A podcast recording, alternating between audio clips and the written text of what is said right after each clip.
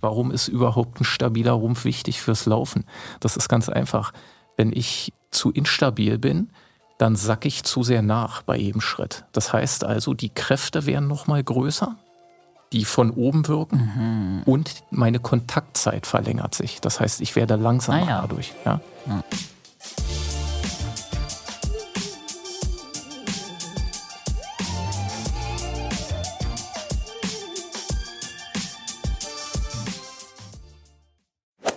Knieschmerzen, Achillessehnenproblematiken, Rückenschmerzen. Die Liste an Laufverletzungen ist lang und wenn sie erstmal da sind, sind sie schwer wieder loszuwerden. Aber was wäre, wenn es einen Schlüssel gäbe, um all diese chronischen Verletzungen vorzubeugen? Gute Neuigkeiten, den gibt's tatsächlich und er lautet Krafttraining. Wie wir das einsetzen können, um nicht nur zu besseren LäuferInnen zu werden, sondern auch verletzungsfrei zu bleiben, erfahrt ihr in dieser Achilles Running Podcast Folge. Wir haben dafür wieder Osteopath und Personal Trainer Sebastian Koschegen zu Gast. Er weiß durch seine Arbeit, Beschwerden treten meistens auf, wenn wir irgendwo Defizite haben. Und die lassen sich wunderbar durch Kraftübungen ausgleichen. Welche Muskeln, Sehnen und Knochen wir als LäuferInnen besonders stärken müssen und welche Übungen uns dabei helfen können, hört ihr jetzt hier bei uns. Ich bin Elliot von Achilles Running und wünsche viel Spaß mit der Folge.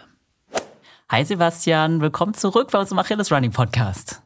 Hallo Elliot, vielen Dank, dass ich wieder hier sein darf.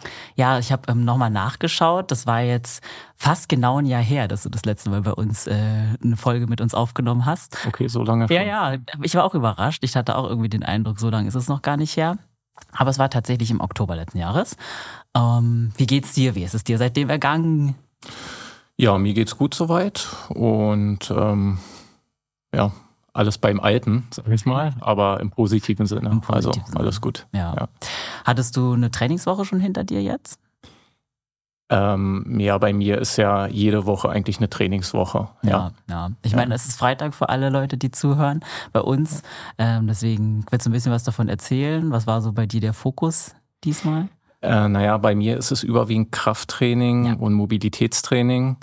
Äh, weniger Laufen, ja, leider. Ich bin jahrelang gelaufen und dann ist bei einem MRT von meinen Hüften rausgekommen, dass ich so eine Hüftgelenksdysplasie habe, mhm. sagt man, also so eine Fehlstellung. Mhm. Und dann war es das leider mit dem Laufen. Also seitdem ja. steige ich aufs Fahrrad um für die Ausdauer und mache gerade etwas intensiveres Krafttraining. Ja, ist auch voll genau. gut, dass du die Ausdauer trotzdem noch drin hast. Ja, das ist, ist ein Muss für die Gesundheit. Ja. Ist ja auch das Schöne, Fahrradfahren ist ja so viel geschmeidiger, ne? Und irgendwie nicht ganz so belastend wie Laufen. Ja, in der Tat. Also ich meine, ich denke, wir sprechen da heute drüber. Ja, ja. Die Kräfte, die beim Laufen auftreten, sind nicht zu vernachlässigen. Und ja. da ist zumindest ja für meine Hüften äh, das Fahrradfahren schon da. Ja. Ja, ich freue mich auf jeden Fall, dass du wieder da bist. Ähm, die letzten Male haben wir einmal über Rückenschmerzen gesprochen, einmal über Knieschmerzen, wie man das vorbeugen kann, wie man es behandeln kann. Und ja, dieses Mal soll es ja generell um ja, Verletzungsprävention gehen, und zwar mit Hilfe von Krafttraining. Wir haben schon ein bisschen angeteasert. Ähm, vielleicht fangen wir da mal ganz grundlegend an, als kleine Erinnerung für die Leute da draußen. Was für Benefits bringt uns Krafttraining, auch als LäuferIn? Äh, naja, gerade beim Laufen jetzt äh, zum Beispiel die Leistungssteigerung. Ja, was beim Laufen öfter vernachlässigt wird oder nicht bedacht wird, ist, dass es schon eine Kraftkomponente gibt. Ja, wenn du jetzt zum Beispiel den Berliner Marathon nimmst mhm. und du nimmst von allen Läufern äh, die Abdruckkraft, ja, jedes Mal, wenn sie sich mit dem Fuß abdrücken, über die gesamten Schritte, bildest einen Mittelwert, dann hast du eine mittlere Abdruckkraft. Ja, über, weiß was ich, zig tausende Schritte. Mhm. Ja. Und der Läufer oder die Läuferin mit der höchsten oder größten Abdruckkraft ist dann der oder die schnellste. Ja, also die Kraftkomponente ist da. Das heißt also, Krafttraining ähm, verbessert eben die mittlere Abdruckkraft, das heißt Leistungssteigerung. Dann ein Vorteil ist, ähm, Laufökonomie. Jetzt nicht unbedingt Lauftechnik, das käme danach, aber die Koordination der Muskeltätigkeit. Ja, Laufen ist ja unser natürliches Bewegungsmuster, aber es ist unheimlich komplex. Viele Muskelschlingen arbeiten koordiniert oder müssen koordiniert arbeiten und das verbessert sich. Ja. Und selbst bei nicht optimaler Lauftechnik verbessert sich dann trotzdem die Laufökonomie ja, und der Energieeinsatz. Mhm. Und äh, ja, ein ganz wichtiger Vorteil ist äh, die Belastungsverträglichkeit von Binde- und Stützgewebe. Also was ist Bindestützgewebe? Das ist Knochen, Bänder, Knorpel, Sehnen zum Beispiel. Ähm, die müssen ja auch vorbereitet werden auf die Laufbelastung, auf die Kräfte, die dort auftreten. Und das ähm, erreicht man sehr, sehr gut mit Krafttraining. Mhm. Ja, das ist ja schon eigentlich unser Stichwort. Ne? Es geht ja bei uns diesmal um die Verletzungsprävention. Ähm, ja, vielleicht da mal ganz konkret im Vergleich oder in Bezug auf Laufverletzungen. Ähm, wie kann Krafttraining Laufverletzungen ja, vorbeugen? Also einmal eben muss man unterscheiden akute Verletzungen und so chronische Verletzungen. Ich sag mal, akute Verletzungen sind, äh, du knickst um. Ja. ja. Und da verbessert natürlich Krafttraining einfach die Koordination, ja, die Trittsicherheit, ja, oder ich sag mal, das Reaktionsvermögen der Muskulatur. Ja, wenn die Muskulatur dann schnellkräftiger wird, dann kannst du schneller reagieren Stimmt. und knickst dann nicht so leicht um. Ja. Und dann gibt's die chronischen Verletzungen, also die chronischen Überlastungen. Und ähm, da machen wir natürlich einen Riesenfass auf. Also Ja. da ist einmal die Belastungsresistenz äh, von Binde- und Stützgewebe einfach ganz wichtig. Ja. Bei jedem Schritt, den ich mache, wenn ich aufkomme, dann wirkt das Vielfache meines Körpergewichts. Ja. Und jetzt ist die Frage, wie viel von dieser Kraft wird von der Muskulatur absorbiert oder abgepuffert? Ja? Und wie viel geht dann ans Binde- und Stützgewebe weiter? Ja? Das heißt also, ich trainiere die Muskulatur, stärke die Muskulatur, damit die in der Lage ist, die Kräfte oder einen Großteil der Kräfte abzupuffern, dass weniger bei den Knochen, Bändern und am Knorpel ankommt. Und das, was ankommt, wird dann vom Binde- und Stützgewebe einfach ja, absorbiert, besser verarbeitet oder vertragen. Mhm. Ja. Ja, lass uns da ja auch gerne mal in ganz konkrete Beispiele reingehen. In deiner Praxis äh, triffst du ja Leu äh, häufiger, sag ich mal, auf LäuferInnen, die auch mit Laufverletzungen zu dir kommen. Ähm, welche oder bei welchen von diesen Verletzungen wäre Krafttraining relevant, um das vorzubeugen oder auch wieder hinzubekommen?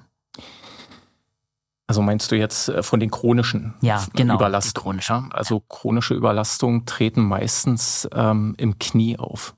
Ja?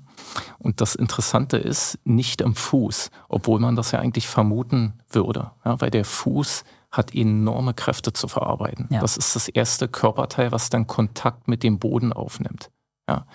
Aber trotzdem, das Knie ist viel öfter betroffen. Hm. Und ähm, das spricht schon mal für die Konstruktion Fuß, ja, wie genial und wie stabil das eigentlich ist. Ja, aber das Knie ist, ähm, ich will nicht sagen instabil, aber hat eine sehr undankbare Aufgabe, weil alles, was im Fuß passiert, wird ans Knie abgegeben. Und genauso ist es mit der Hüfte. Alles, was in der Hüfte passiert, wird auch ans Knie abgegeben.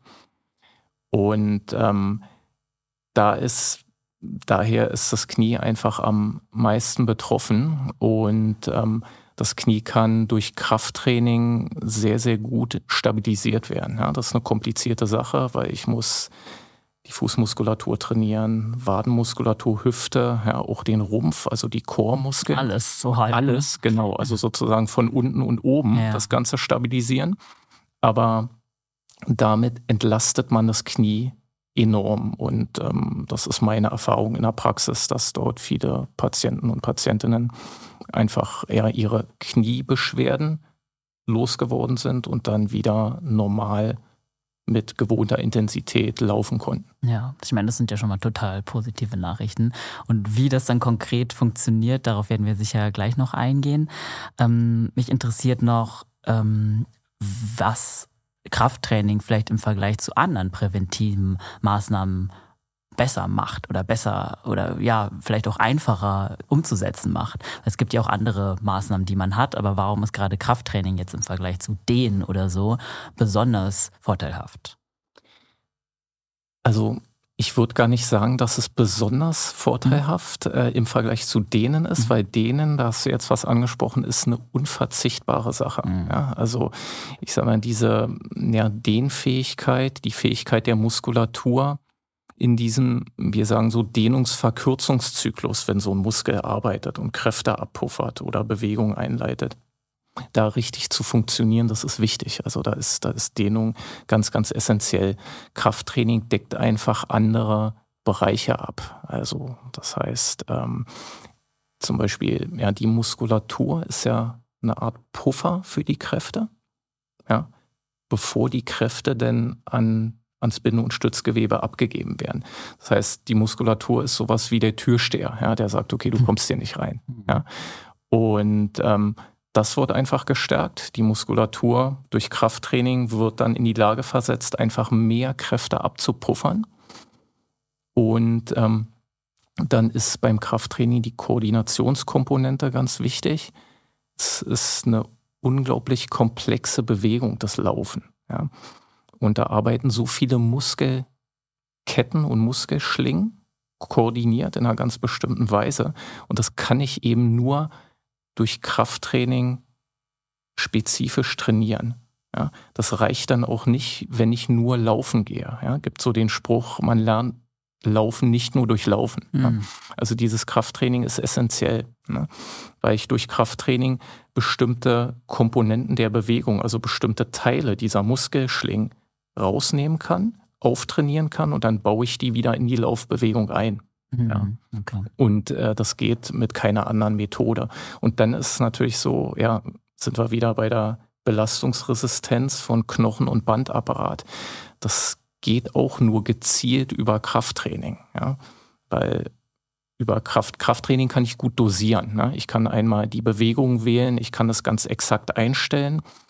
Äh, beim Laufen, wenn ich nur laufe, dann kann ich die Kräfte nur bedingt kontrollieren, weil mein Körpergewicht ist mein Körpergewicht, die Beschleunigung ist die Beschleunigung und dann wirken die Kräfte. Da habe ich nicht viel Spielraum. Beim Krafttraining kann ich das sehr, sehr gut kontrollieren und eben darüber Binde- und Stützgewebe vorbereiten auf die Belastung und vor allen Dingen auf die Belastungsumfänge beim Laufen, vor allen Dingen bei Langstreckenläufern. Ja.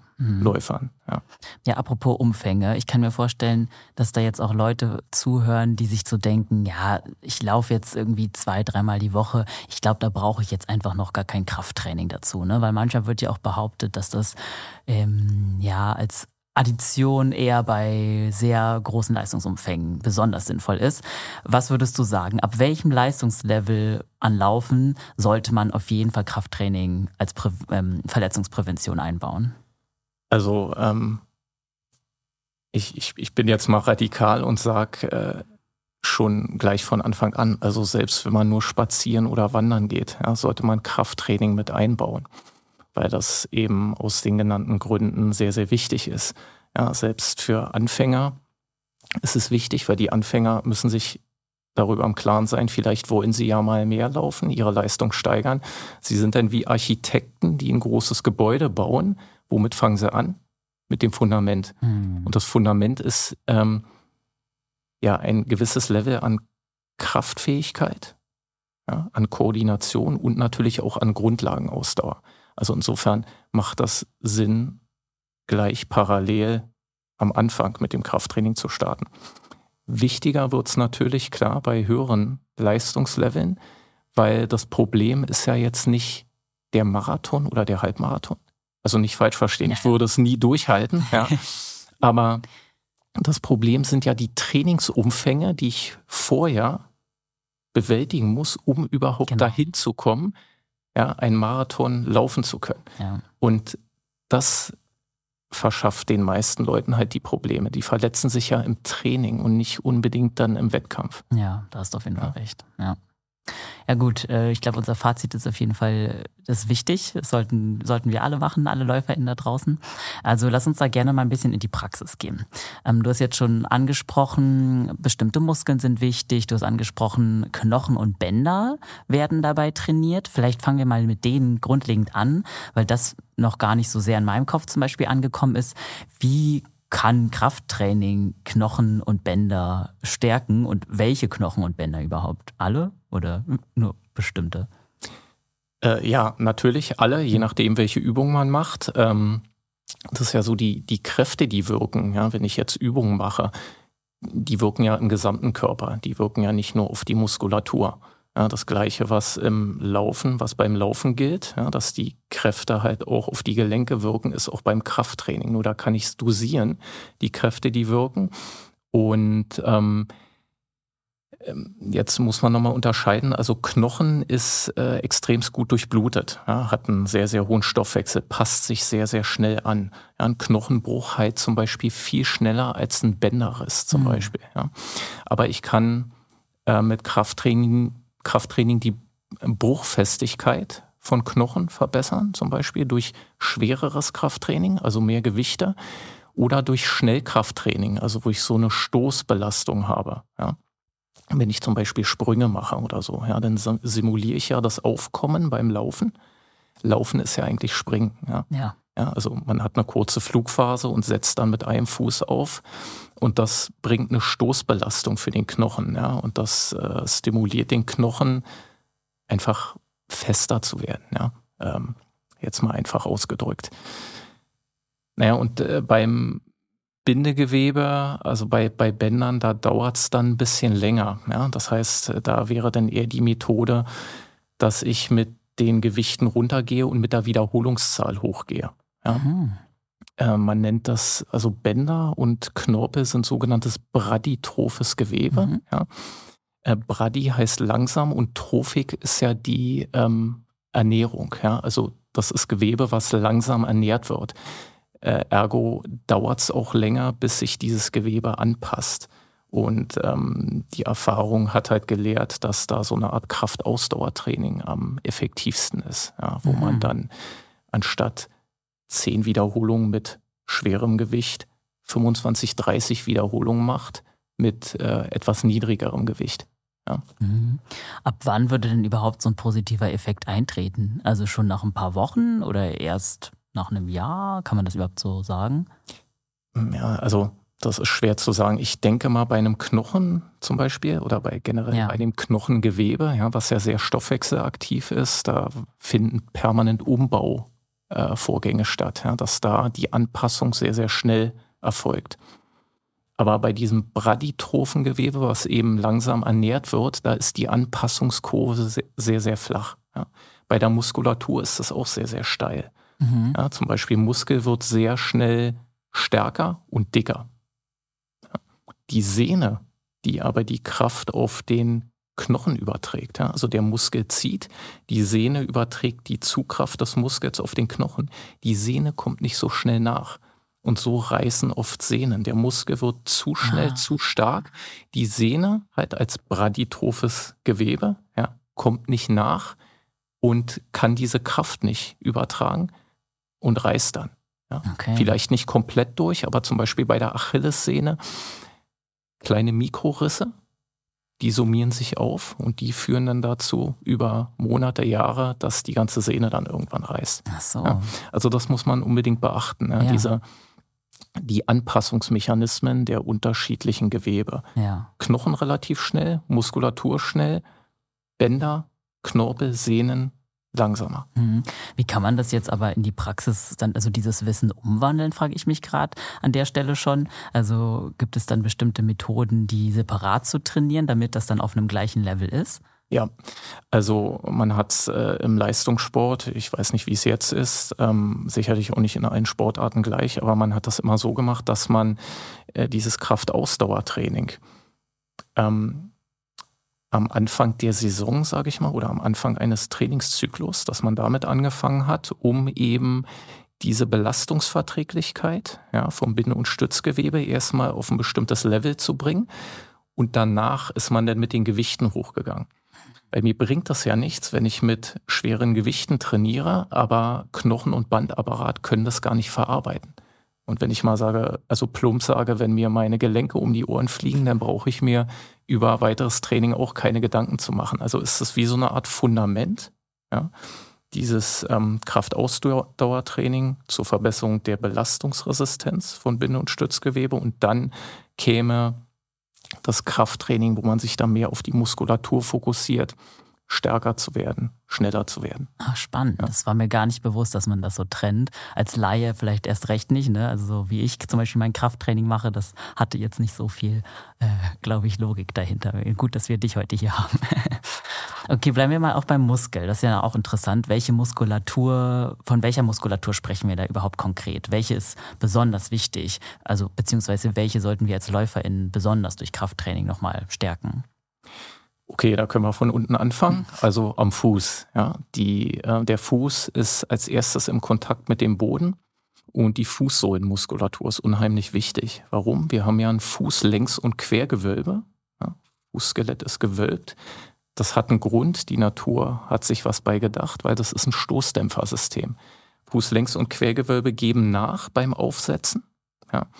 Und die Fußgewölbe werden dann verspannt. Ja, das heißt also aufrecht gehalten. Einmal von Bändern und dann von Muskeln. Das ist die sogenannte aktive Verspannung. Ja, und das können wir halt trainieren. Ja. Und das wäre wichtig bei vielen, gibt äh, dieser, dieses Fußgewölbe nach. Ja, das heißt, das ist dann, geht dann Richtung Senkfuß, ah. Spreizfuß, im schlimmsten Falle dann Plattfuß. Da ist denn diese Sto dieser Stoßdämpfermechanismus funktioniert dann nicht mehr so gut. Und das heißt, die Kräfte werden nicht mehr absorbiert. Ja, der Fuß absorbiert enorme Kräfte. Ja, und wenn das nicht mehr möglich ist, weil Fußlängs- und Quergewölbe nachgeben, dann wird das Ganze nach oben abgegeben. Dann kommt oberes unteres Sprunggelenk, dann kommt das Knie. Ja, also deswegen ist es wichtig, die Fußsohlenmuskulatur zu trainieren. Mhm. Dann die Wadenmuskulatur, aber im Speziellen die tiefe Wadenmuskulatur. Also nicht die Wade, die wir tasten können, die mhm. Muskeln, sondern darunter sind eigentlich fast wichtigere Muskeln, drei Muskeln. Die laufen mit ihren Sehnen unterhalb des Innenknöchels. Das heißt, das ist wie so eine Art Zuggurt-Prinzip. Und die sorgen dafür, dass der Rückfuß halbwegs aufrecht ist. Ah. Ja. Weil wenn der Rückfuß dann nach innen einknickt, wird es sofort über den Unterschenkel ans Knie abgegeben und ich habe eine Verdrehung im Knie. Ja. Und eine der Hauptursachen für Kniebeschwerden ist halt ein instabiles unteres Sprunggelenk wäre das. Ja. Im unteren Sprunggelenk knicken wir nach innen und außen und diese tiefe Wadenmuskulatur stabilisiert das untere Sprunggelenk. Mhm. Und ähm, die gilt zu trainieren. Das ist mhm. ganz wichtig. Mhm. Ja. An der Stelle schon mal gleich eine Frage, möchte gerne einhaken. Äh, wie kann man dafür sorgen, dass, das, dass diese tiefer gehende Muskulatur angesprochen wird? Vielleicht kann man das schon mal vorwegnehmen. Ja, da gibt es äh, da gibt's äh, spezifische Übungen. Soll ich, soll ich das mal beschreiben? Ja, gerne. Ja. Also ähm, die einfachste Übung ist, dass man den Rückfuß, also sprich die Ferse, aufrichtet sozusagen. Ja, also nach außen, dass man den Fuß so ein bisschen versucht nach außen zu kanten, mhm. ja, auf die Außenkante zu stellen. Ja. Aber das Großzehengrundgelenk muss auf dem Boden bleiben. Dadurch Aha. kommt das zu so einer Verschraubung des Fußes. Er verdreht sich ein bisschen, ne? Genau, ja. und eine Verschraubung des Fußes heißt, das Fußgewölbe wird erweitert. Also mhm. bessere Stoßdämpfung. Das macht die tiefe Wadenmuskulatur. Und jetzt kann ich das als Übung machen es gibt ja so eine Mini-Bands, nennen die sich. Das sind so eine geschlossenen Bänder mit einem unterschiedlichen Durchmesser. Der Durchmesser sollte nicht zu groß sein. Es gibt Bänder mit einem größeren Durchmesser. Ich würde die dann nehmen mit einem kleineren Durchmesser. Da schlüpft man mit beiden Füßen rein, zieht das Band bis knapp unter die Knie. Ja? Und dann muss man praktisch gegen die Spannung des Bandes den Rückfuß aufrichten. Ja? Wenn man dann da zusätzlich noch die Knie so leicht nach außen dreht, dann hat man eine maximale Aktivierung dieser Muskulatur. Ja, und das fällt vielen, die instabiles Untersprunggelenk haben, sehr, sehr schwer. Und das ist für mich dann die Testübung, mhm. dass ich sehe, okay, die Muskeln sind insuffizient, sagen wir. Also die sind dann zu schwach. Mhm. Würde ich richtig gerne jetzt sofort ausprobieren, weil ich weiß auch nicht genau, wie es um meine Muskeln da steht. ja, muss ich zu Hause machen. genau, da muss einer von hinten schauen, ja, mhm. wie deine Fersen stehen. Ja. Mhm. Okay, ja. Na gut. Das wäre jetzt die Wade, ne? Genau, Wadenmuskulatur. Jetzt gehen wir weiter hoch, Oberschenkelmuskulatur. Da haben wir vorne die Oberschenkelstreckmuskulatur. Ja, ich spreche jetzt erstmal über die Oberschenkel- oder Kniebeugemuskulatur. Das sind ja die Hamstrings, wie man sagt. Ja. Oder wir sagen ischiochorale Muskulatur, ja, auf Lateinisch. also die beugen das Knie sozusagen. Ja. Die sind sehr, sehr wichtig für die Kniestabilität, ja, weil die strahlen von hinten mit ihren Sehnen in die Kniegelenkskapsel ein, ja, geben also Fasern ab und stabilisieren darüber das Knie. Ja. Das gibt einen Artikel aus dem American Journal of Sports Medicine, das, ist schon fast 20 Jahre her. Und der Artikel äh, hatte zum Thema eben diese Hamstrings als Knieoperationsprophylaxe. Das heißt also, die haben gezeigt, dass man eine Knie-OP umgehen kann. Natürlich nicht immer, ja. aber wenn man diese Muskulatur auftrainiert, mhm. weil die eben das Knie auf besondere Art und Weise stabilisiert. Ja. Dann gibt es noch einen Faktor bei der Muskulatur, die hat ja ihren Ursprung am Beckenknochen, am Sitzbeinhöcker. Das heißt also, wir beide sitzen ja gerade auf, auf dem Hintern ja. und auf unseren Sitzbeinhöckern. Und da hat diese Muskulatur Ursprung. Das heißt, da fängt die an und Ach, läuft dann hinten übers Knie. Ja? Und dadurch zieht die am Becken. Ja? Das heißt, wenn die jetzt zum Beispiel verkürzt ist, die Muskulatur, was bei vielen Leuten der Fall ist, dann, ich sag mal, fesselt die das Becken. Ja? Das Becken kann dann nicht richtig federn. Und das ist fürs Laufen halt enorm wichtig. Mhm. Merkt ja? man das irgendwie? Kann, könnte man das sich jetzt selbst, könnte man das sich selber diagnostizieren? Ja, man kann, ähm, also man stellt sich hin, Füße zusammen, Knie zusammen, die Knie sind gestreckt und dann beugt man sich so weit nach vorne, wie es geht. Man versucht mit den Fingerspitzen auf den Boden ah, zu kommen. Ja, und dann wird, viele werden nicht ganz runterkommen. Ja. ja.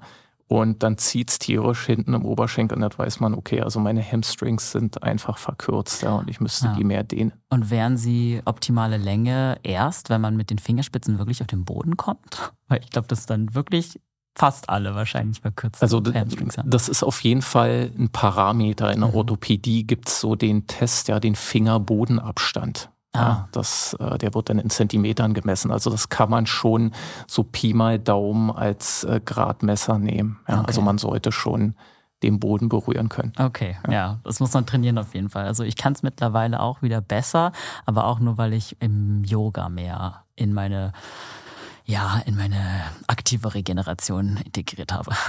Ja, siehst du, also wie gesagt, Yoga auch sehr, sehr sinnvoll, sehr, sehr wichtig. Ähm, das, das Krafttraining hat sein Part, sage ich mal. Das ist ein sehr, sehr wichtiger, aber dann auch andere Methoden, ja, Dehnen, ja. Yoga, auch sehr, sehr wichtig. Ja. ja. und unterstützt das Krafttraining auch. Mhm.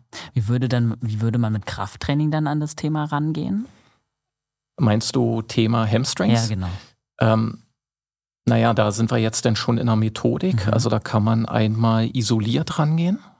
Ich weiß, Isolationsübungen an den Geräten sind bei vielen Trainern heutzutage nicht mehr so beliebt. Mhm. Ja. Ich warne aber so ein bisschen davor, das zu verteufeln, weil auch die, das Gerätetraining, dieses isolierte Trainieren von Muskeln hat auch seinen wichtigen Part. Ja. Und äh, da gibt's den klassischen Beinbeuger, Beinbeugemaschine. Da sitzt man entweder oder man liegt auf dem Bauch und kann die dann ja, trainieren, mhm. isoliert. Ja. Oder man macht freie Übung.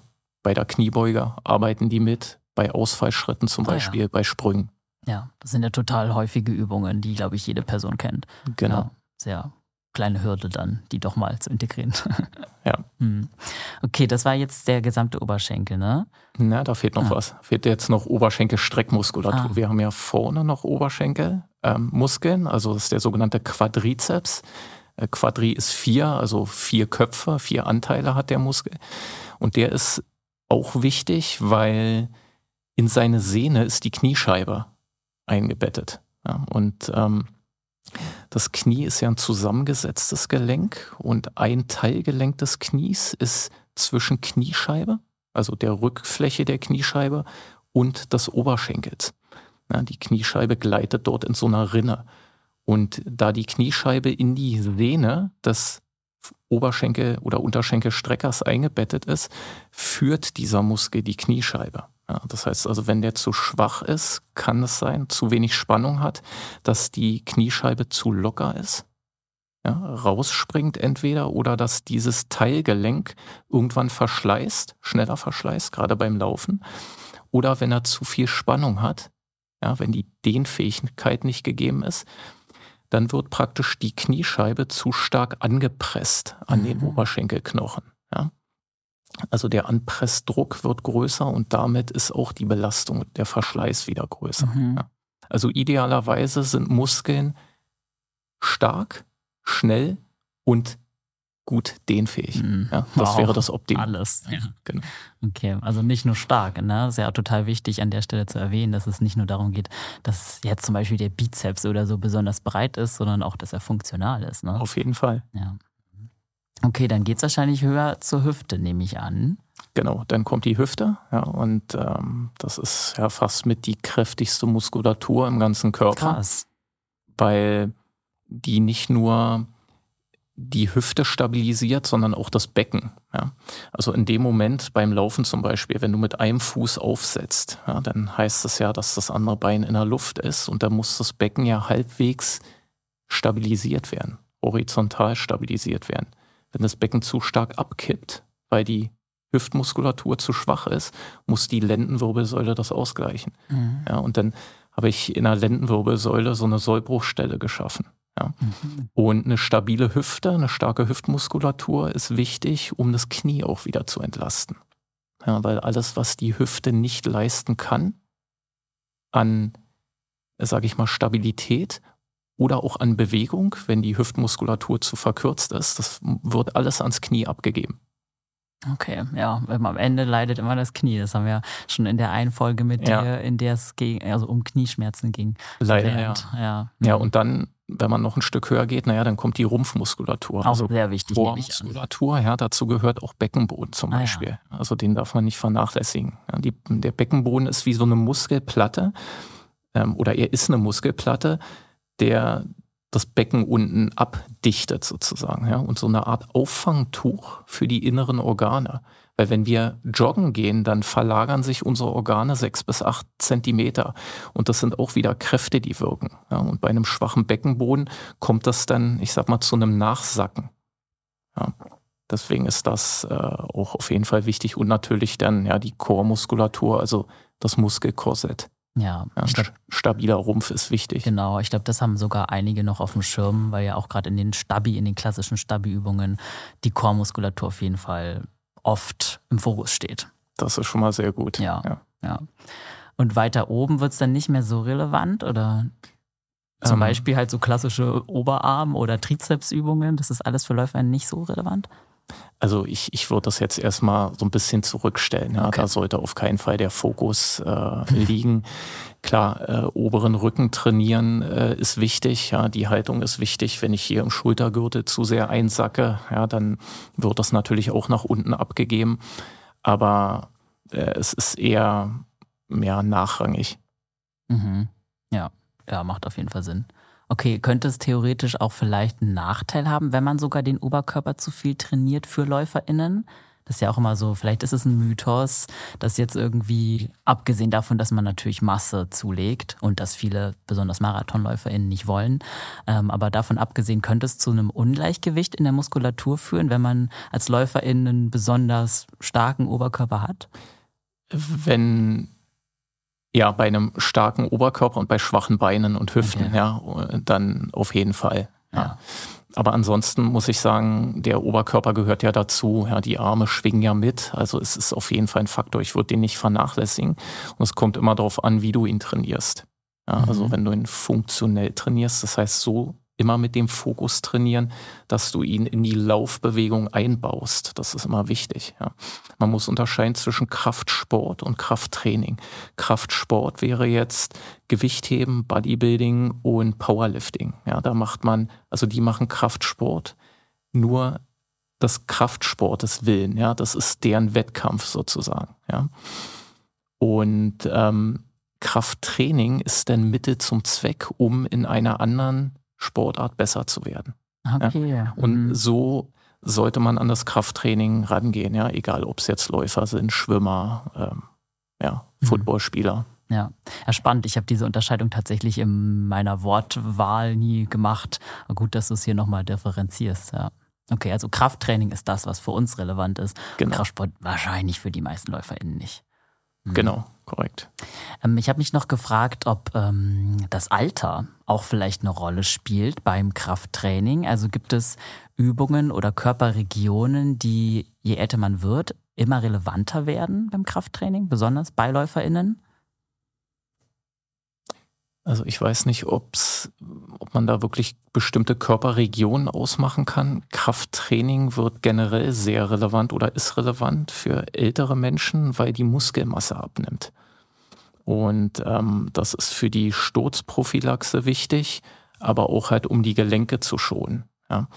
Also insofern würde ich das gar nicht unterscheiden, ja, dass man da irgendwas anders macht oder irgendwelche anderen Körperregionen ähm, trainiert. Vielleicht, äh, also oft ist es so, dass bei älteren Menschen die Sensorik ähm, schlechter wird. Also das ist praktisch die Information, die ans zentrale Nervensystem, ans Gehirn geht, äh, wenn jetzt jemand drauf und dran ist zu stürzen. Ja, dass mhm. das nicht mehr so gut funktioniert. Ja, und dass man darauf äh, vielleicht eher den Fokus legen sollte, Krafttraining auf eher wackeligem Untergrund, dass man das nochmal eher in den Fokus setzt. Ja, das kann ich mir vorstellen, dass das relevant ist. Aber generell würde ich älteren Menschen, die jetzt laufen oder laufen wollen, genau das Gleiche raten. Hm. Okay, gut. Das ist ja schon mal auch gut vorweg vielleicht zu klären, bevor wir da gleich so ein bisschen ins Detail gehen, was das Krafttraining angeht. Ähm, ich habe noch eine Frage, was jetzt die Laufverletzungen anbetrifft, die schon passiert sind. Das haben wir kurz angeschnitten am Anfang, dass auch da Krafttraining unterstützen kann. Ähm, inwieweit kann Krafttraining da bei der Regeneration behilflich sein oder beziehungsweise bei welchen Laufverletzungen wäre das überhaupt eine Possibility, also eine Option und bei welchen ist Krafttraining tatsächlich also eher davon abzuraten? Naja, also bei einem frischen äh, Knochenbruch oder Bänderriss, ja, da äh, geht sich tatsächlich nicht. Ähm, äh, ja, direkt nach irgendeiner OP. Ähm, ja, ja, da ist es natürlich auch nicht sinnvoll. Ansonsten ist es ähm, sehr sinnvoll bei chronischen Überlastungen. Ja, vielleicht, äh, wo nicht unbedingt ein struktureller Schaden gefunden wurde. Manchmal ist es ja so, die Leute haben Knieschmerzen und äh, wird ein MRT gemacht und da wird nichts gefunden. Mhm. Ja. Oder vielleicht ein paar kleine Zufallsbefunde, die jetzt nicht relevant sind ja, für die Symptome dann. Da kann, da kann man dann sofort mit dem Krafttraining anfangen. Natürlich nach einer Analyse, wo sind ähm, Dysbalancen, ja, dass man das sofort anfängt auszugleichen. Ansonsten, ja, bei Muskelzerrung, Muskelfaserriss ist auch wieder so eine Sache. Ja, da darf man auch eine Zeit lang den betroffenen Muskel dann nicht in der Art und Weise belasten. Okay. Ja. Ähm, also das ist, das muss man sehr, sehr differenziert betrachten. Ja. Mhm. Ähm, aber auf jeden Fall so bei chronischen Überlastungen, ja, wo nicht unbedingt ein struktureller, schwerer struktureller Schaden besteht, da ist äh, Krafttraining dann sofort ja, sehr, sehr sinnvoll. Ja. Und nach Operationen, jetzt nach Knochenbrüchen, natürlich ab einem bestimmten Zeitpunkt muss man damit wieder anfangen. Ja, oder Kreuzband-OP. Ja. Mhm. ja. Ja, ist glaube ich auch wichtig nochmal zu sagen, das sollte natürlich dann immer in Absprache mit der Ärztin oder der, ja, der betreuenden medizinischen Person erfolgen. Ja, absolut. Nicht komplett, vielleicht absolut eigene, nicht auf eigene Faust. Genau. Okay, dann lass uns gerne mal richtig in die Praxis gehen. Wir haben ja jetzt schon konkrete Beispiele gehabt, was für Übungen es gibt, aber da würde ich gerne jetzt nochmal anknüpfen und vielleicht mit der offenen Frage anfangen. Ähm, was glaubst du, sind so die häufigsten Fehler, die vielleicht gerade LäuferInnen beim Krafttraining machen? Also der größte Fehler ist, dass viele Läufer überhaupt kein Krafttraining machen. Ja, das ist äh, erstmal das Erste. Ansonsten, ja, also Fehler auch die, die andere Sportler jetzt beim Krafttraining machen. Ja, eine, äh, ich nenne es mal vorsichtig, suboptimale Technik. Mhm. Ja. Nicht zwingend zu viel Gewicht, teilweise eher zu wenig Gewicht, gerade bei Menschen, die laufen. Ja. Die sagen, naja, ich brauche ja nicht so viel Gewicht, weil ich habe ja auch nur mein eigenes Körpergewicht ja, genau. vorzubewegen. Ja, das ist äh, meiner Meinung nach ein Fehler. Ähm, ja, Ja, genau. ich meine, das ist halt auch, glaube ich, ein großes Thema, weil viele Angst haben, Masse zuzulegen. Vielleicht kannst du da nochmal den Leuten die Angst nehmen, dass das nicht sofort passiert, auch wenn man mit Handeln zum Beispiel trainiert. Äh, nein, also erstmal ist es so, ähm, ich vergleiche das immer wie mit einem Betrieb, ja, 50 Mitarbeiter. Wenn der Betrieb effektiver werden will, mehr Umsatz machen will, was machen die zuerst? Stellen die zuerst neue äh, Mitarbeiter ein? Das machen sie nicht, sondern nee. die optimieren die Abläufe. Ja, also die koordinieren die Abläufe besser im Unternehmen und dann irgendwann werden neue Mitarbeiter eingestellt. Und genauso ist es auch beim Krafttraining. Erstmal verbessert sich etwas, was wir intramuskuläre Koordination nennen. Das heißt also, dass äh, die einzelnen Muskelfasern eines Muskels koordinierter miteinander arbeiten. Dann käme intermuskuläre Koordination, das heißt, dass die Muskeln untereinander koordinierter miteinander arbeiten. Und dann käme eine Gewichtszunahme dann ah, irgendwann. Ja. Okay. Also man wird erstmal stärker, schneller und ausdauernder, bevor man schwerer wird. Ja, ich glaube, das sind gute News für alle da draußen, die dann noch ein bisschen Unbehagen haben mit dem Gedanken. Genau. Ich meine, das wäre ja schön, wenn man super schnell Muskelmasse auch zulegen könnte. Das äh, sagt man ja auch immer wieder. Äh, dann gäbe es vielleicht sowas wie Kraftsport gar nicht als so intensiven Sport, wenn das so schnell gehen würde. Also klar ist man ja auch unterschiedlich veranlagt, hast du ja wahrscheinlich auch beobachtet bei den Leuten, die du trainierst. Aber im Großen und Ganzen müsste man schon sehr viel Krafttraining integrieren, um wirklich auf einmal große Unterschiede zu merken. Ne? Ja, also es, es gibt natürlich äh, Menschen, die sind, äh, was das angeht, gesegnet. Die ja. gucken eine Hantel an, nehmen schon drei Kilo Muskelmasse zu. Ähm, das äh, ist natürlich dann fürs Laufen ab einem bestimmten Punkt nicht so förderlich. Ja. ja. Wobei ich gar nicht sagen kann, wo da das kritische Gewicht ist. Ja, das hängt natürlich auch mit der Belastungsresistenz der Gelenke zusammen. Ja, manche Gelenke vertragen einfach mehr. Also die Gelenke von manchen Menschen so rum ja. vertragen einfach mehr, auch mehr Masse. Und andere Menschen sind dann einfach deutlich anfälliger. Ja. Mhm. Also das ist, muss man dann auch immer individueller sehen. Mhm. Ja. Weil du vorhin die Form und Technik angesprochen hast, ähm, gibt es da so gängige Fehler, die dir auffallen? Kannst du das überhaupt so sagen? Puh, da gehen mir jetzt gerade tausend Bilder durch den Kopf. Ähm, das ist schwer so pauschal zu sagen. Also ein Fehler ist, dass ähm, zum Beispiel, wenn ich eine Bewegung mache, sage ich mal einen Ausfallschritt, ja, dann will ich dafür sorgen, dass ich vom Anfang der Bewegung bis zum Ende der Bewegung die muskuläre Kontrolle über die Bewegung habe. Ja, dass ich nicht irgendwie mich äh, runterfallen lasse, zu viel Kontrolle der Schwerkraft überlasse, ja, sondern dass das die Muskulatur die Bewegung kontrolliert und führt. Ja. Und das äh, gilt auch für die Kniebeuge, ja, gilt auch für, für, für Sprünge, ja, sogar für äh, Krafttrainingsübungen an den Geräten. Und das fällt mir oft auf, dass ähm, die Leute, um dann Kraft zu sparen, weil es natürlich anstrengend ist, äh, eine konstante Muskelspannung über die ganze Bewegung zu halten, dann irgendwann, äh, sag ich mal, entspannen ja, oder weniger Spannung haben, sich beim Ausfallschritt nach vorne reinfallen lassen. Ja, mhm. Zum Beispiel bei der Kniebeuge zu sehr nach unten durchsacken, mhm. an einem Gerät vielleicht das Gewicht eher runterfallen lassen. Ja. Das ist sehr, sehr häufig. Mhm. Ja, also äh, mangelnde muskuläre Kontrolle über die gesamte Bewegung, vielleicht auch mangelnde Konzentration. Ja.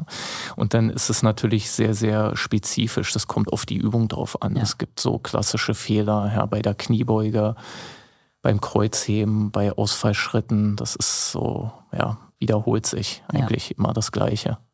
Ja, spannend auf jeden Fall. Äh, kann ich mir auch gut vorstellen, ähm, dass es vor allem vorkommt, wenn Leute lieber Quantität über Qualität wahrscheinlich trainieren und dann sehr viele Kniebeugen machen wollen und dann halt bei den letzten zehn oder so wahrscheinlich die Körperspannung einfach fehlt und selber das gar nicht so richtig feststellen, weil man vielleicht auch wirklich die Konzentration dann nicht mehr hat am Ende.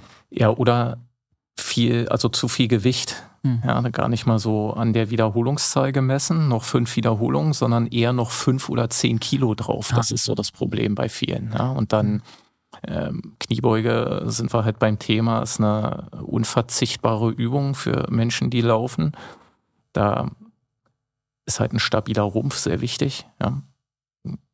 Gerader Rücken, ja.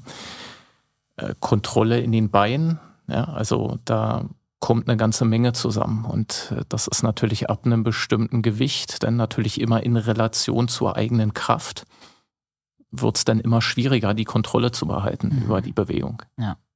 Ja, auf die Übung können wir gerne gleich nochmal ähm, genauer eingehen.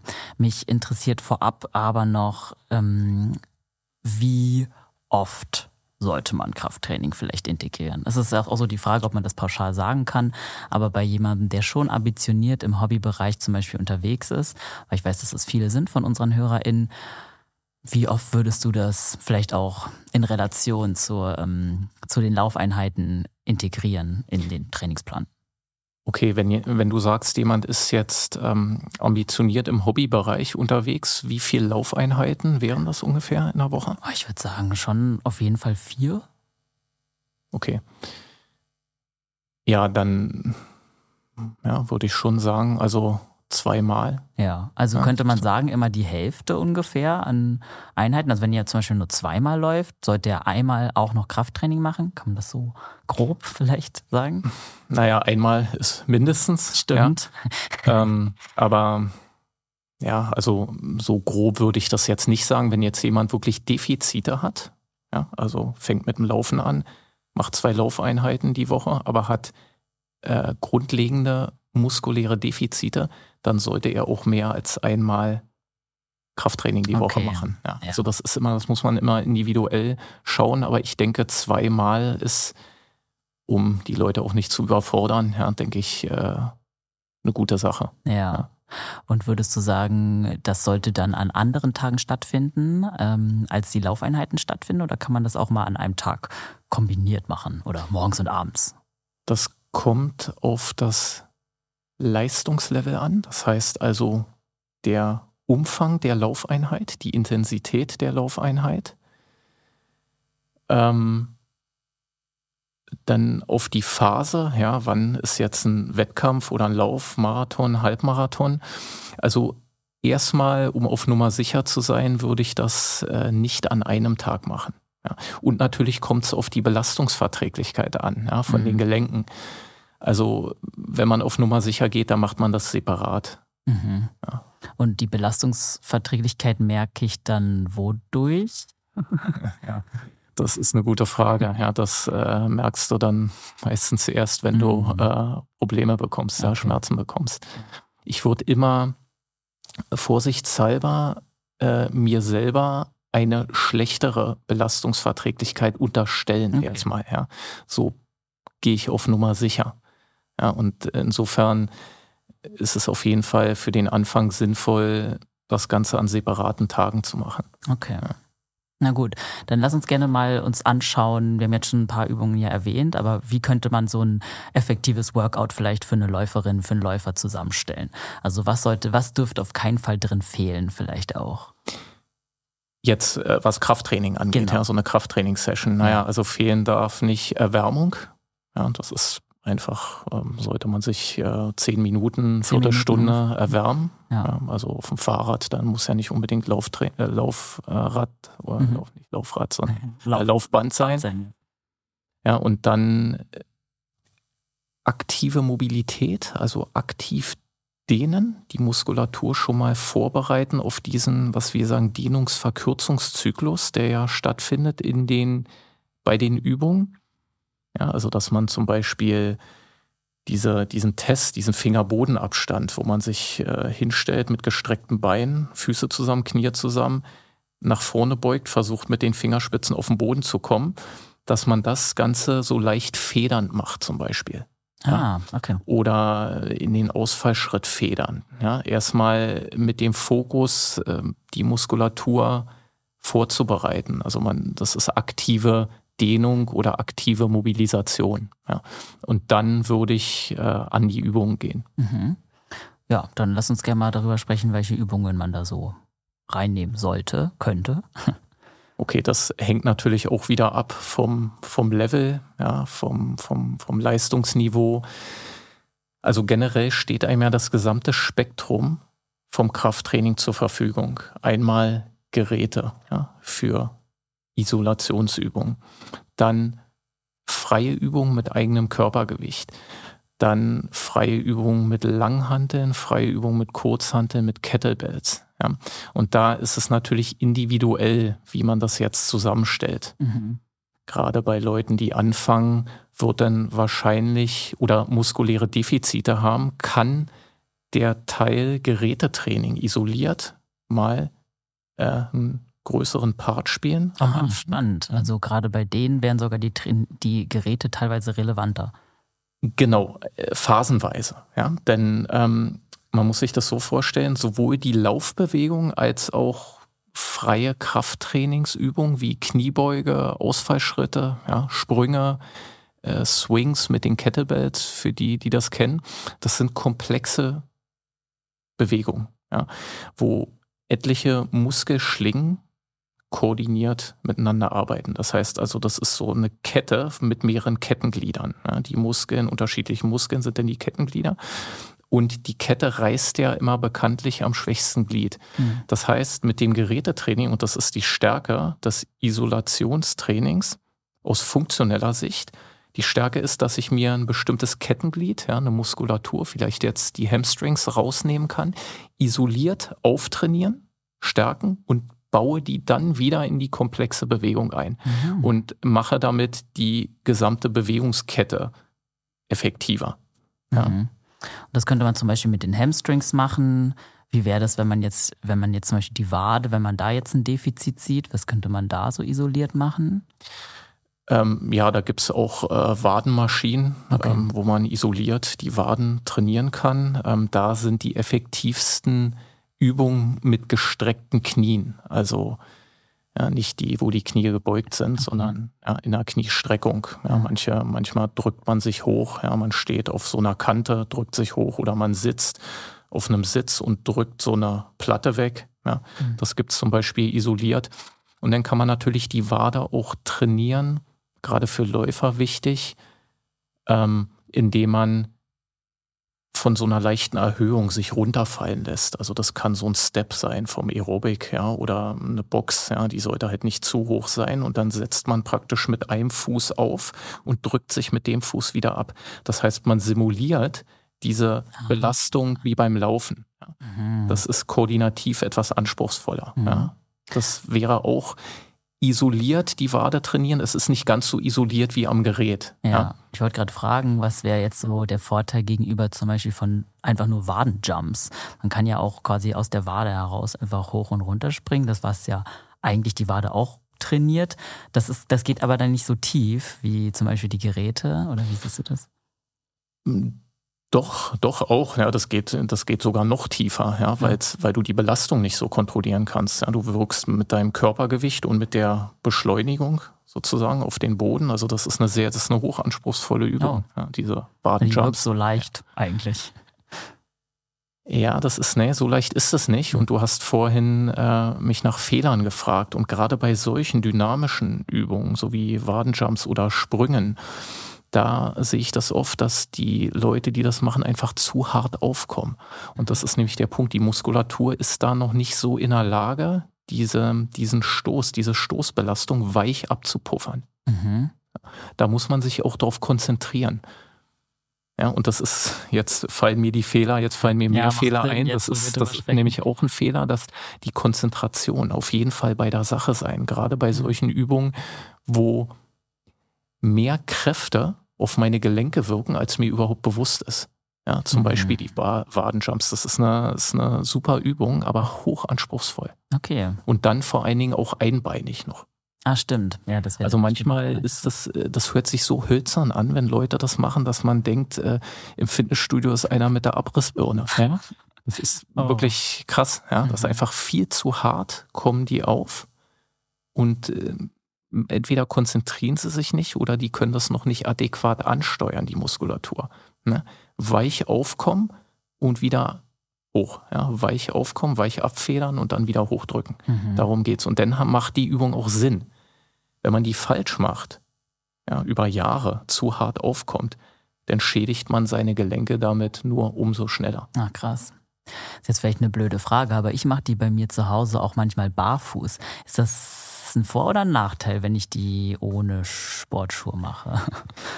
Also äh, Nachteil ist es, wenn du es auf Betonboden Ja, machst ja, oder ich. ganz harten Parkettboden. Wenn du dir aber eine Matte äh, Mhm. unterlegst zum Beispiel, ja, dann ist das sehr, sehr sinnvoll, Okay. weil du damit nämlich auch die Fußmuskulatur trainierst, Mhm. ja, von der wir vorhin gesprochen haben. Das ist also eine hochkomplexe und sehr, sehr gute, sehr, sehr sinnvolle Übung fürs Mhm. Laufen. Ja, bleiben wir gerne mal bei den Füßen, weil wir die ja noch, da sind wir ja noch nicht so sehr ins Detail gegangen. Was sind da so für Krafttrainingübungen sinnvoll für LäuferInnen? Also eigentlich generell alle freien Übungen wie Kniebeuge, Ausfallschritte, Sprünge, barfuß. Ah, Ja. mein Mensch, da war ich ja was auf der Spur. Genau. Und wenn du es isoliert noch trainieren willst, dann stellst du dich ähm, hüftbreit hin, nimmst dir vielleicht eine nicht ganz so schwere Hantel auf den Nacken und drückst dich dann nach oben ab auf die Fußballen. Langsam, ja, komplett in die Streckung der Sprunggelenke gehen, dann kommst du langsam runter und kurz bevor die Ferse auf dem Boden aufsetzt, drückst du dich wieder nach oben ab. Also die Ferse sollte nicht in Kontakt mit dem Boden kommen Mhm. ja, sodass die Fußsohlenmuskulatur und diese tiefe Wadenmuskulatur immer unter Spannung sind und immer arbeiten muss. Mhm. Das wäre aber der zweite Schritt schon mit dem Gewicht, oder? Oder kann man auch schon mit Gewichten nee, einsteigen? nee, das ist, du, kann, nee, du kannst, kannst eigentlich schon mit Gewichten einsteigen, Okay. weil ja, mit eigenem Körpergewicht geht's auch, ja, aber irgendwann Passiert nicht so viel wahrscheinlich. Ja, erstmal passiert, wie gesagt, koordinativ was. Ja, du merkst dann vielleicht, dass du unglaublich instabil bist und das gar nicht so kontrollieren kannst. Vielleicht auch Gleichgewichtsprobleme hast. Und wenn das gelöst ist, dann ist es für die reine Kraft dann irgendwann nicht mehr so anstrengend. Ah ja. Und dann kannst du ruhig äh, Zusatzgewicht nehmen. Okay. Aber gut zu wissen, dass Barfußtraining da auf jeden Fall ja, ein integraler Faktor Ja, ist. ja, auf jeden Fall. Mhm. Okay, dann gehen wir mal zur Rumpfmuskulatur. Was kann man da so für Core-Übungen einbauen? Oder was sind so deine Lieblings-Core-Übungen für LäuferInnen? Ähm, ja, Core ist ein spannendes Thema, ja, Mhm. auch gar nicht so leicht äh, umzusetzen. Also was ich mag, ist ja der klassische Unterarmstütz, also Plank, Mhm. aber ähm, ich baue da sowohl für mich als auch dann, wenn ich mit äh, Patienten arbeite, äh, eine Dynamik ein. Das heißt also Plank-Position, darauf achten, dass die Hüfte nicht zu weit oben ist, also so den Entenhintern machen, auch Mhm. nicht zu tief, dann hängt man zu sehr im Hohlkreuz. Ja, also dass der Körper ungefähr waagerecht ist. Und dann ein Bein leicht anheben und abspreizen. Ah ja, Ganz leicht nur. das kenne ich. Ja. Ohne, dass das Becken sich verlagert. Ja, Das heißt, die Rumpfmuskulatur muss dann nochmal mehr halten. ja. Das wäre, und dann immer abwechselnd ein Bein anheben, aufsetzen, dann wieder das andere, ja, im Wechsel. Das ist eine sehr schöne dynamische Übung. Bei der Plank vielleicht noch als äh, allgemeinen Hinweis darauf achten, nicht zu viel Last, Körpergewicht auf den Schultergürtel, Ah, sondern eher das Becken, den Körperschwerpunkt so ein bisschen nach hinten verschieben. Man merkt das dann auch gleich, da muss die Bauchmuskulatur gleich mehr arbeiten. ja. Und äh, das kann man als zweite dynamische Übung nehmen, also Plank. Man verschiebt dann einfach das Becken nach, leicht nach vorne und dann nach hinten. Ja, also so eine waagerechte Verschiebebewegung. Ah ja, das Ja, kenne das ich auch. ist also dynamisch, nenne Ja. ich das. Und dann kann man das Ganze auf dem Gymnastikball machen. Ja, da wird es dann nochmal etwas schwieriger. Da arbeite ich sehr, sehr gerne. mit. Mhm, mhm. Das hat ja auch nicht jede Person zu Hause, ne? Aber ich glaube, Gymnastikball ist sowieso eines der Übungen, die, äh, eine der Tools, die, sind, die so ein bisschen ignoriert werden, oder? Das kennt man Eh. eher so aus der Krankengymnastik. Ja, ja, leider, obwohl es halt sehr, sehr vielfältig ist. Ja. Ja, da kann man eine Menge äh, guter Sachen mitmachen. Ja. Ja. Also ist die Bauchmuskulatur schon auch ziemlich relevant, ja? Also gerade auch für einen guten Laufstil oder für die Verletzungsprävention oder was würdest du sagen? Äh, Ja, eigentlich, eigentlich für alles. Mhm. Also die, wenn man von Bauchmuskulatur spricht, dann spricht man ja nicht nur von diesem Sixpack-Muskel. Ja. Ich sag mal, der ist noch fast am unwichtigsten funktionell. Wie so oft wahrscheinlich. Was, was viel wichtiger ist, ist die seitliche Bauchmuskulatur. Ja. Ähm, die verläuft schräg. Ja. Ja. Und zwar in zwei Schichten, sodass das so, eine, so ein System ist wie bei einem Maschendrahtzaun. Maschendrahtzaun ist ja unheimlich stabil durch diese Verflechtung ja, der also der Streben. Ja. ja. Und genauso verlaufen die Fasern. Vom, es gibt einen äußeren Schrägen und einen inneren Schrägen und die laufen entgegengesetzt. Dadurch wird das ganze System unheimlich stabil. Die treffen sich hier vorne und sind hinten mit der Lendenwirbelsäule verspannt. Das heißt, es entsteht so eine Art Zuggurt oder Muskelsehnengurt, ja, der einmal rumgeht. Und das ist unheimlich wichtig, einmal um den unteren Rücken zu stützen, den Rumpf zu stabilisieren. Warum ist überhaupt ein stabiler Rumpf wichtig fürs Laufen? Das ist ganz einfach. Wenn ich zu instabil bin, dann sack ich zu sehr nach bei jedem Schritt. Das heißt also, die Kräfte werden nochmal größer, die von oben wirken mhm. und meine Kontaktzeit verlängert sich. Das heißt, ich werde langsamer ah, ja. dadurch. Ja? Ja, durch einen stabilen Rumpf kriege ich dann die Kraft wieder viel besser auf den Körper übertragen. Ja, okay. Ja. Genau, und ja, ein stabiler Rumpf entlastet damit auch äh, die Hüfte ja, und das Knie ja, und auch die Füße im mhm. Endeffekt. Stimmt. Und ähm, man würde jetzt zum Beispiel durch die Plank-Übung das ganz gut ähm, trainieren oder ja, die seitliche, die seitliche Bauchmuskulatur nicht ganz so. Die würde ich trainieren, wenn ich in die Plank gehe und den mein Schultergürtel und Oberkörper aufrotiere. Ah, ja. ja? Was ja. wichtig dabei ist, dass das Becken stehen bleibt. Das Becken dreht nicht mit, ja, sondern ich drehe nur im Rumpf. Mhm. Da bleibt nicht so viel Bewegung übrig, aber da arbeitet die Muskulatur mehr. Und äh, ja, die Königsübung dafür ist halt der Seitstütz, ja, also mhm. Side Plank. Ja, und das, das kann man da ja auch nochmal so hoch und runter ne, mit der genau, Hüfte.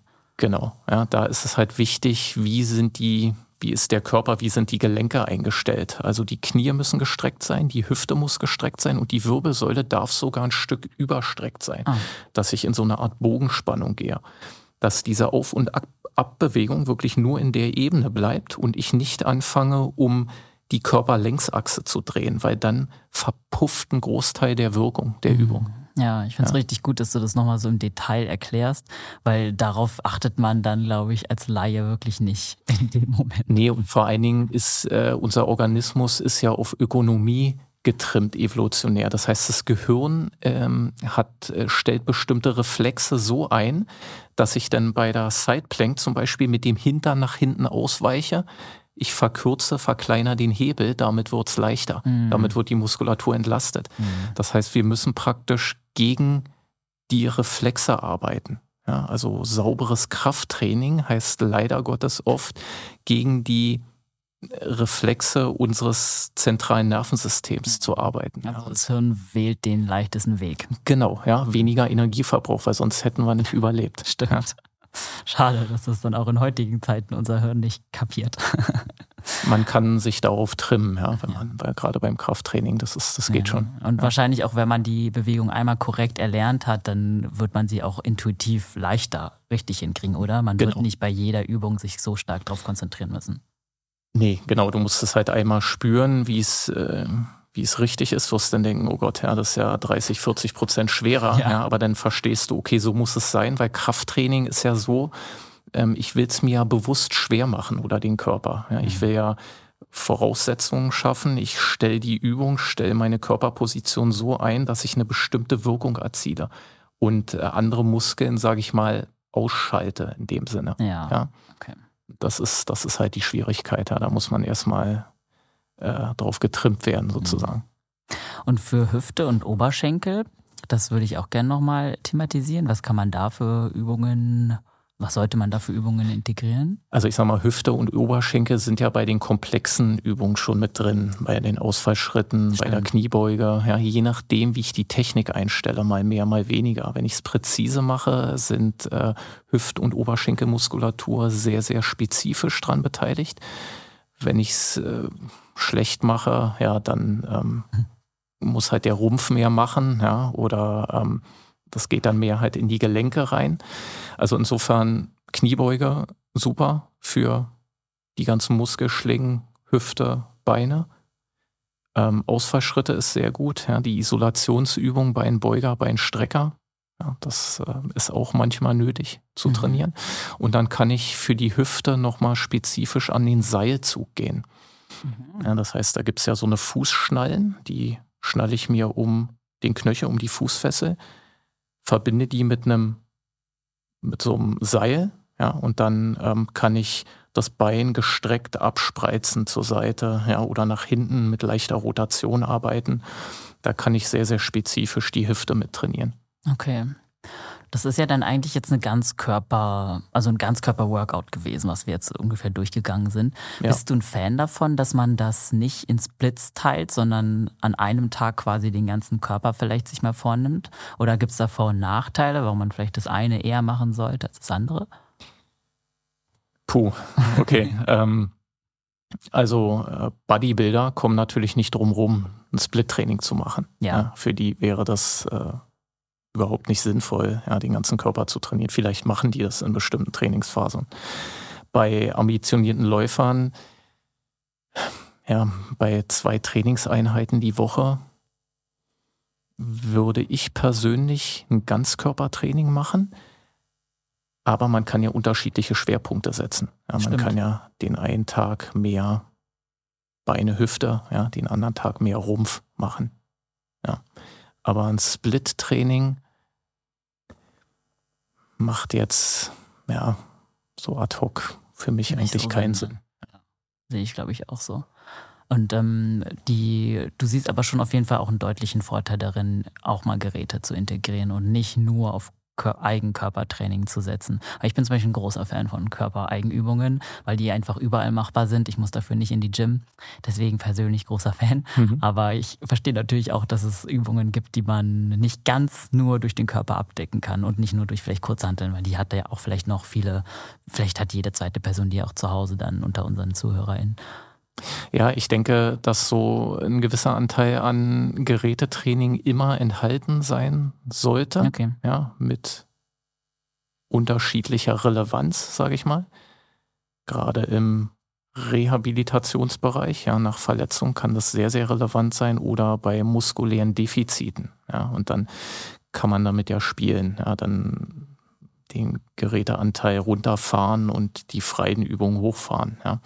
Also das Gerätetraining einen größeren Anteil im Training hat als freie Übungen, würde ich nicht sagen, ja, auch nicht im Reha-Bereich. Ich würde mich dann immer eher an den komplexen Bewegungen orientieren, weil das ist ja, äh, wir bewegen uns ja mit komplexen Bewegungsmustern, ja, ja. egal welche Sportart wir machen. Also ich bin nicht für einen zu starken Fokus auf Geräte. Ich bin aber auch nicht dafür, das zu verteufeln. Ja, man sollte es immer im Hinterkopf behalten als Werkzeug, ja, als ein Werkzeug in diesem Werkzeugkasten. Okay, ja. Ja, ich meine, wir haben ja jetzt schon sehr viele Übungen an die Hand bekommen. Mich interessiert jetzt noch, mich interessiert jetzt noch ein bisschen die Saisonplanung, weil du hast die am Anfang erwähnt, dass das ähm, teilweise üblich war, sich erstmal auf bestimmte Übungen zu fokussieren, bevor dann wirklich so die Wettkampfvorbereitung und so losgeht. Hm, wie können wir das vielleicht auch, obwohl wir nur HobbysportlerInnen sind, so ein bisschen ähm, ja, uns mitnehmen aus dem Ganzen? Macht es Sinn, vor einem Wettkampf zum Beispiel andere Übungen zu machen, also in der Wettkampfvorbereitung andere Übungen zu machen, als wie zum Beispiel, als zum Beispiel in der Offseason? Also beim Laufen man, man kann sich immer gut an diesem Schema orientieren, dass man erstmal sich äh, um die ja, Belastungsresistenz von Knochen- und Bandapparat kümmert. Mhm. Vielleicht auch für Leute, die neu mit dem Krafttraining anfangen, eher mit den Gewichten ein bisschen zu haushalten, also nicht zu hoch zu gehen und dann erstmal Bewegungsabläufe zu lernen. Das ist halt wichtig. Ja.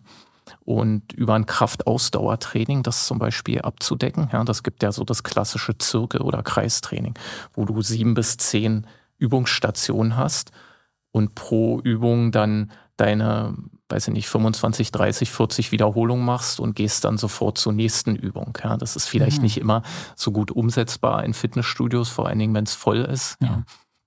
Aber auch mit eigenem Körpergewicht kann man sich ja seinen eigenen Zirkel so zusammenbauen. Ja. Und äh, dass man das erstmal ein paar Wochen macht, um ja, Knochen- und Bandapparat, sage ich mal, vorzubereiten. Mhm. Ja. Oder am Anfang einer Laufsaison, wenn man jetzt weiß, okay, jetzt ist irgendwie 1. Januar und im April ist der erste Marathon, irgendwie im September der zweite, dazwischen vielleicht noch zwei kleine Läufe, ja, dass man grob erstmal damit anfängt und sich bewusst macht, okay, also Gelenke müssen auch vorbereitet werden. Ja die sind etwas träger von der Anpassung, ja, die brauchen länger. dass man sich darum kümmert, da ein Fundament schafft. Dazu gehört auch Dehnung und Mobilität sehr intensiv mit reinnehmen. Wirbelsäulengymnastik zum Beispiel auch wichtig für, für, für viele Läufer. Kann ich vielleicht gleich nochmal was zu Gerne. sagen. Ähm, genau, und dann, äh, sage ich mal, nach sechs bis acht Wochen dann das Ganze so einen fließenden Übergang dann vielleicht mit den Gewichten hochzugehen und ähm, die Intensität etwas zu steigern. Mhm. Ja.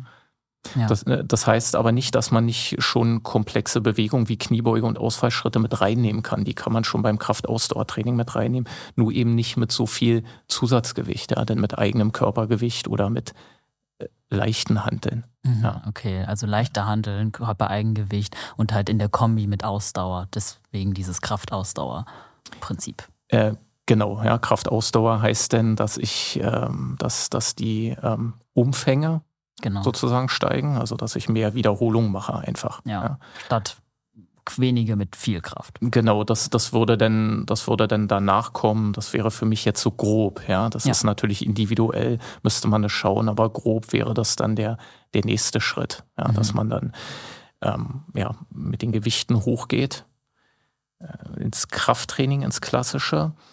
Und dann kann man irgendwann in die Schnellkraft gehen, dass man mit den Gewichten wieder runtergeht, aber die Bewegungsgeschwindigkeit dann hochsetzt. Mhm. Ja, also dass man dann zum Beispiel explosive Kniebeuge macht, ja, oder einen explosiven ah, ja. Ausfallschritt oder dann Sprünge integriert. Ja. ja. Das wäre, sage ich mal, ein sinnvoller, ähm, grober Leitfaden. Ja. ja. Jetzt ganz kurz noch zur Wirbelsäulengymnastik. Ich hatte das erwähnt. Ähm, ein Problem ist leider, dass die Bauweise unserer Wirbelsäule, ich sage es immer, die Wirbelsäulenkonfiguration nicht gleich ist. Nicht jede Wirbelsäule ist so äh, harmonisch S-förmig geschwungen. Äh, diese S-förmige Krümmung ist so eine Art äh, Stoßdämpfermechanismus, weil auch unsere Wirbelsäule muss enorme Kräfte absorbieren beim Laufen. Und es gibt einfach Leute, die haben eine etwas steilere Wirbelsäule, zum Beispiel die Lendenwirbelsäule. Ist ja so ein leichter Ansatz von einem Hohlkreuz, so eine Krümmung. Wir sagen dazu Lordose. Das gleiche haben wir in der Halswirbelsäule. Wenn die Lordose, diese Krümmung nicht so gut ausgeprägt ist und die Wirbelsäule eher steil ist, dann funktioniert dieser Stoßdämpfermechanismus nicht. Das heißt also, die Belastung ist höher ja, für den unteren Rücken zu mir kommen viele, die ambitioniert laufen, die auch Rückenbeschwerden haben. Mhm. Ja. Und äh, jetzt kann man die Konfiguration seiner Wirbelsäule nicht verändern. Ja sich irgendwie da neu zusammenbauen lassen. Man kann aber über Wirbelsäulengymnastik und Mobilitätsübungen da zumindest äh, Bewegung reinbringen und die kleinen Muskeln trainieren, die zwischen den Wirbeln verlaufen. Ja, wir haben ja relativ lange Muskeln, Rückenstrecker seitlich von der Wirbelsäule und dann haben wir in der Tiefe, die können wir kaum tasten, äh, Muskeln, die überspringen nur einen Wirbel oder zwei maximal. Und die steuern diese Feinkoordination in diesen Wirbelgelenken. Und die kann man damit trainieren. Ja. Zusätzlich kann man darüber auch den Stoffwechsel der Bandscheiben einfach verbessern, ja, über Wirbelsäulengymnastik. Also das wäre noch für Läufer auch sehr, sehr wichtig, dass man den Rücken, die Wirbelsäule nicht vergisst. Das würde man zum Beispiel beim Warm-up machen können, also separat vom Krafttraining. Nicht? Genau, oder immer mal zwischendurch in ah. den, ah. ähm, in den Pausen, ja, bei Kniebeugen oder vielleicht gerade bei Sprüngen, dass man immer wieder den Körper sozusagen dran erinnert. Mhm. Ja ja. und äh, diese Mobilisationsübung macht. Aber man, klar, das gehört auch ins Warm-up oder vielleicht für einen Cooldown ja, am Ende des Trainings. Okay, ja.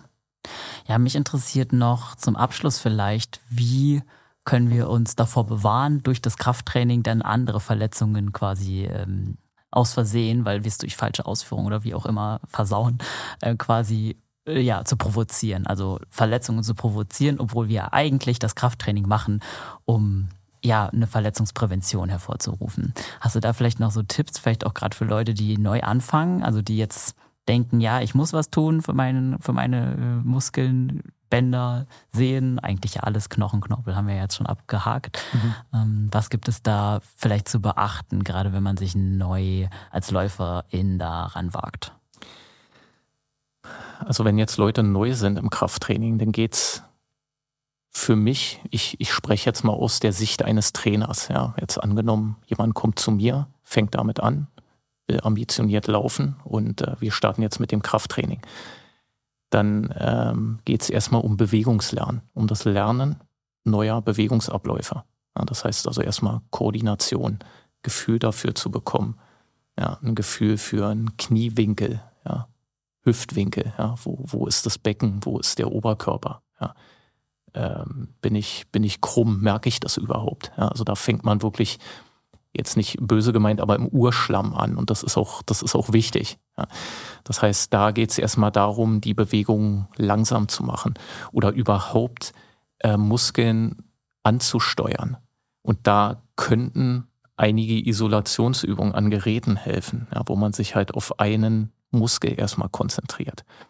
Eins ist wichtig zu verstehen, dieses Laufen, Laufsport, im Laufen besser zu werden, Krafttraining, das Ganze, sage ich mal, halbwegs sinnvoll anzugehen, das ist ein Prozess wie alles. Ja. Das äh, braucht seine Zeit und äh, am Anfang des Prozesses ist, äh, kommt sozusagen das ABC. Ja. Also erstmal Bewegung einüben, langsame Bewegungsausführung und äh, dann geht man zu Bewegungen über, die etwas komplizierter sind, koordinativ, ja, wo die Übungseinstellung, sage ich mal, etwas komplizierter ist, wo man dann vielleicht stabilisieren muss, den Rumpf stabilisieren muss. Und ähm, dann wird sich irgendwann ja so ein Gefühl für die Bewegung einstellen, Gefühl für den eigenen Körper in dieser Bewegung.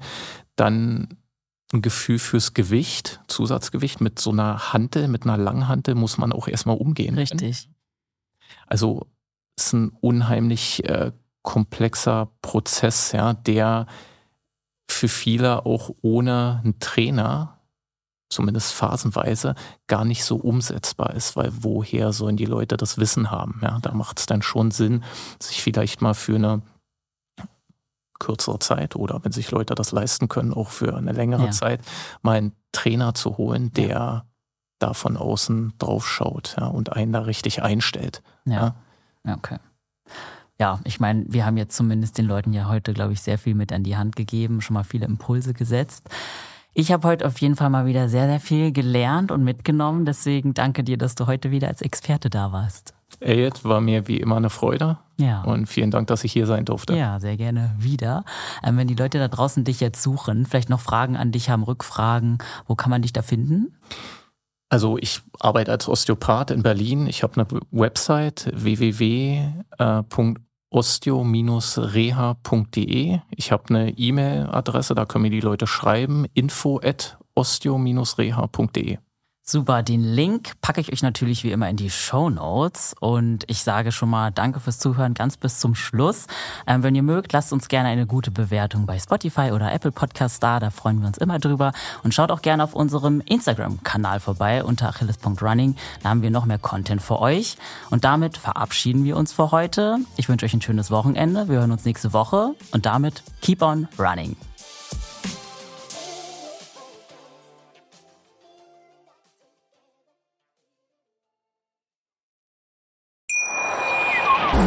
Wie baut man eine harmonische Beziehung zu seinem Hund auf? Puh, gar nicht so leicht. Und deshalb frage ich nach, wie es anderen Hundeeltern gelingt, beziehungsweise wie die daran arbeiten. Bei Iswas Dog reden wir dann drüber. Alle 14 Tage neu mit mir, Malte Asmus und unserer Expertin für eine harmonische Mensch-Hund-Beziehung, Melanie Lippisch. Iswas Dog mit Malte Asmus. Überall, wo es Podcasts gibt.